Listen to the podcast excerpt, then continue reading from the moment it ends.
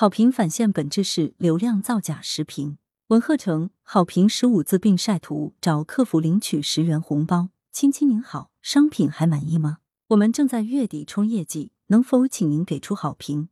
我们可以提供红包奖励，提供好评截图给您返现哦，还可以参与店铺抽奖。七月二十七日，《法制日报》。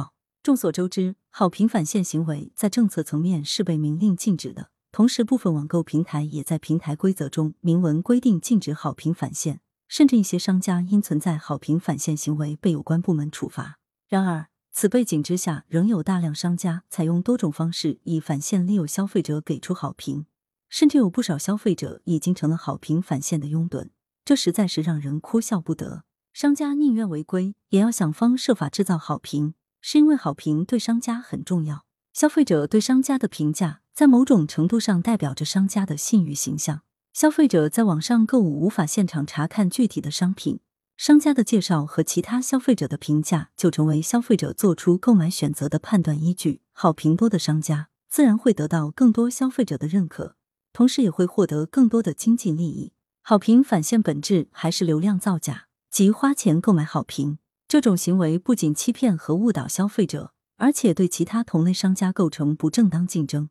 对其治理，关键一点就是要监管不掉线，始终保持高压态势。根据我国现有的法律法规，好评返现违法违规已是明确的事实。例如，《反不正当竞争法》第八条规定，经营者不得对其商品的用户评价做虚假或者引人误解的商业宣传。《电子商务法》明确规定，电子商务经营者不得以虚构交易、编造用户评价等方式进行虚假或者引人误解的商业宣传，欺骗误导消费者。二零二一年八月十七日，市场监管总局发布《禁止网络不正当竞争行为规定》征求意见稿，明确经营者不得采取以返现、红包、卡券等方式诱导用户做出指定评价、点赞、转发、定向投票等互动行为。二零二一年底，部分电商平台调整评价规范政策。规定卖家不得自行或通过第三方要求买家只写好评、修改评价、追加评价等，不得以物质或金钱承诺为条件鼓励、引导买家进行好评等。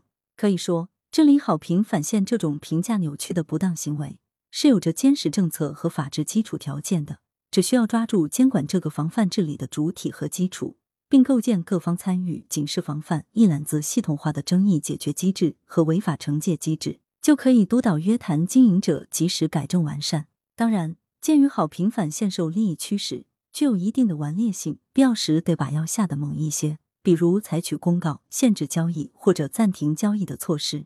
羊城晚报时评投稿邮箱：wbspycwb 点 com。来源：羊城晚报羊城派。责编：张琪、王俊杰。校对：何启云。